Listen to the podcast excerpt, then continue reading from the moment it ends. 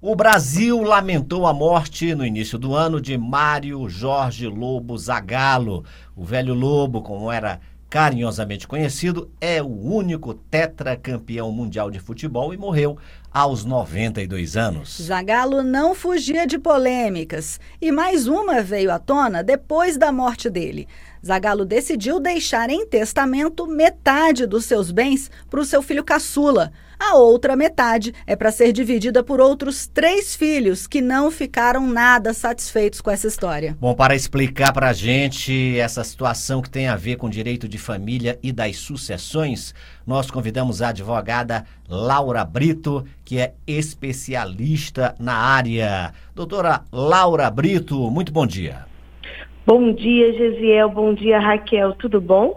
Tudo tranquilo. Parodiando aí o Pode Isso Arnaldo do Galvão Bueno, eu pergunto, doutora Laura, pode isso, doutora Laura, um filho receber uma parcela maior da herança? Pode sim, Gesiel, sem problema algum. E eu ainda vou lhe contar uma coisa. Na verdade, o filho caçula não só ficou com a metade que o pai podia deixar para quem ele quisesse, como ele também participa da outra metade. Na verdade, tudo indica que ele vai ficar com 62,5% da herança do pai. E pode sim. Para a gente, costuma ser um tabu essa ideia do pai fazer uma participação diferente dos filhos na herança. Mas isso é completamente possível, porque metade desse patrimônio o pai pode fazer o que ele quiser, inclusive desigualar a participação dos filhos. Faz sentido para vocês? Olha, sentido juridicamente até é, faz. faz. Agora, vai explicar isso para os, os irmãos. outros irmãos que ficaram é, com somente com direito à outra metade. Claro que eles podem também questionar isso é, uhum. é, judicialmente. É, qual vai ser uh, o caminho agora para uh, é, a outra parte de irmãos que não ficou nada satisfeito com essa história de metade ficar para um só? Bom, na verdade, né, a gente vem acompanhando pela mídia que os irmãos mais velhos pretendiam fazer um questionamento de que o mais novo ele teria como se tivesse é, é, ficado isolado o pai e que por causa desse isolamento que ele mesmo provocou, o pai teria achado que os mais velhos tinham o abandonado, né? Mas a gente sabe que essa controvérsia da família dos Zagalo, gente, vem desde a morte da sua esposa, em que houve uma partilha dos bens e depois esses filhos mais velhos teriam discutido a partilha feita e a participação do pai. E é interessante que o Zagalo, ele podia ter feito o que ele quisesse com essa metade que a gente chama de disponível. Deixar para desigualar um dos filhos, podia ter deixado para um sobrinho, podia ter deixado para quem ele quisesse. Mas ele teve o cuidado de se justificar. Lá no testamento dele, ele disse: Olha, desde a morte da minha esposa aconteceu isso e isso. Esses filhos mais velhos, eles foram negligentes comigo, né? Só o mais novo que ficou cuidando de mim durante esse período da velhice, e é por isso que eu estou fazendo essa desigualdade. Então ele não precisava mas ele se deu ao trabalho de explicar essa decisão que ele tomou. Uhum. É interessante que a gente crie uma cultura, né, e que a gente fomente essa ideia de que as pessoas podem exercer a sua liberdade em relação à parte disponível da sua herança. A gente tem ainda uma restrição, a gente tem uma objeção em relação a isso, mas a gente deve respeitar essa autonomia da vontade da pessoa que tem o cuidado de fazer um testamento, não é mesmo? É verdade. Doutora Laura, e nesses casos aí, como o da família do Zagalo, ele teve então esse cuidado de deixar aí anotado o porquê, né? Ele se explicando as razões da decisão que ele tomou, mas que outros cuidados a pessoa deve tomar para evitar então os problemas e as contestações judiciais aí de um testamento? Nossa, Raquel, essa, essa pergunta é muito interessante. Bom, a primeira delas, que não é obrigatório, veja bem, na verdade, a única coisa que a pessoa precisa fazer é fazer o testamento e seguir as formalidades do testamento. Mas a gente costuma dar algumas orientações extras que podem ajudar.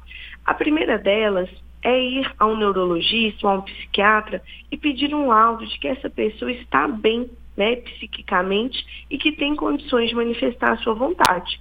É obrigatório? Não. Mas é uma providência interessante para que esse documento possa ser arquivado junto com o testamento no tabelionato de notas, né, no cartório, para poder aumentar a legitimidade.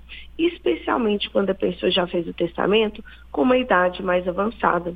Hoje em dia, a gente também recomenda, para além, claro, das formalidades próprias da lei, né, relativa ao testamento, é a gente pode usar a tecnologia fazer uma gravação do momento em que foi lavrado esse testamento, eventualmente deixar materiais é, é, complementares, né? fazer um vídeo, escrever uma carta, falar, olha, realmente fiz o testamento, estou de livre espontânea vontade, mas essa era a minha pretensão, eu queria fazer uma mudança. Ou seja, elementos complementares que possam ajudar o juiz a ter tranquilidade de que aquele testamento foi feito realmente com a total liberdade e autonomia. Nós estamos conversando com a advogada doutora Laura Brito, especialista em direito de família e das sucessões, e colocando aqui o caso dessa polêmica do testamento do velho Lobo Zagalo. Doutora, eu queria que a senhora falasse um pouquinho também sobre a holding familiar, explicasse o que é, é a holding familiar e se toda essa disputa poderia ter sido evitada se tivesse sido adotada essa chamada holding familiar. Nossa, essa pergunta ela é a pergunta de um milhão de dólares, Gisele. Hoje em dia está muito né, na moda, aliás, já tem alguns anos, essa ideia de que se a gente fizer uma transmissão patrimonial familiar por meio de uma empresa, que todos os problemas estariam solucionados. A holding, a depender do tamanho, do formato do patrimônio, ela pode ser uma solução super interessante. E sempre é importante que as pessoas procurem advogados especializados nesse tema, caso decidam fazer. Mas não é verdade que a holding evita briga entre os sucessores. Por quê? Porque se essas pessoas estiverem dispostas a discutir, se causar uma insatisfação, a existência da empresa ela não é em si suficiente para poder evitar e prevenir essa disputa. Fazer um planejamento sucessório como um todo, que pode envolver holding, testamento ou doações em vida, ou tantos outros instrumentos que a gente tem, claro, são formas de tentar evitar essas disputas. Mas não existe um instrumento de planejamento que sozinho, em si, seja é, é suficiente para poder dizer, olha, com isso aqui não vai ter disputa. A verdade é que as disputas são inerentes né, a um clima familiar, a uma circunstância familiar, e eu não consigo dizer que existe um formato que iniba totalmente. Afinal de contas, é sobre a, a consciência das pessoas, né, Gisele? É sobre a, a, o que elas têm em si, não sobre o formato dessa, dessa, desse planejamento. Nós estamos falando de duas coisas que são muito complicadas, que é dinheiro e pessoas. Né? Então, Exatamente. quando, invém, Sempre quando, é possível quando ter junta problema, as duas, é realmente é uma questão complicada. E essa questão de inventário, quem já passou sabe que é, é, é, a demora, não vem naquela velocidade que a pessoa realmente, às vezes, até precisa daquele dinheiro. Até para pagar, inclusive, dívidas de velório e dívidas do, do da pessoa que faleceu, né? De, uhum. Ou que ficou doente, né? Hospitalares. São dívidas que às vezes são resolvidas aí também depois da partilha da herança. Na sua é, experiência, doutora Laura, esse inventário Zagala aí vai levar um tempinho. O que, é que você acha? Esse daí vai levar um tempinho, porque essa disputa sobre se a pessoa tinha consciência ou não para poder fazer um testamento, realmente é uma instrução probatória bem longa e bem complexa. Afinal de contas, a gente está tentando descobrir se uma pessoa que já está falecida tinha consciência no momento anterior. Realmente, nesses casos, essas disputas sobre a capacidade da pessoa no momento do testamento são disputas longas e que podem causar muita, muita demora uh, e muita complicação para esse inventário. Mas vou dizer para vocês, tirando essas disputas muito específicas, que são raras, cada vez mais o inventário ele vem se desenrolando mais rápido. Né? Quando a família procura um advogado especializado que conhece uh, os meios mais céleres de resolver, cada vez mais as receitas estaduais, né, que cobram o imposto de transmissão, estão mais prontas para responder o mais rápido possível. A gente hoje em dia tem a possibilidade de fazer inventário em cartório, então a gente não precisa ter medo de inventário, gente A gente precisa, na verdade, é ter medo de briga familiar e de desorganização do patrimônio. Se as coisas estiverem organizadinhas e a família composta, a gente consegue fazer um inventário até bem rápido.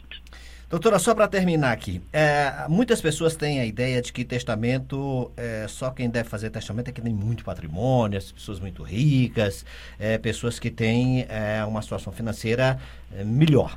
Na, uhum. o que, é que a senhora diria, então, para as pessoas que estão nos ouvindo? O testamento, ele deve ser feito por qualquer pessoa? Em que situações ele deve ser feito? O testamento facilita a vida na hora, exatamente, do inventário? O que, é que a senhora diria para as pessoas com relação a isso? Olha, testamento é um excelente exercício de autonomia e autodeterminação.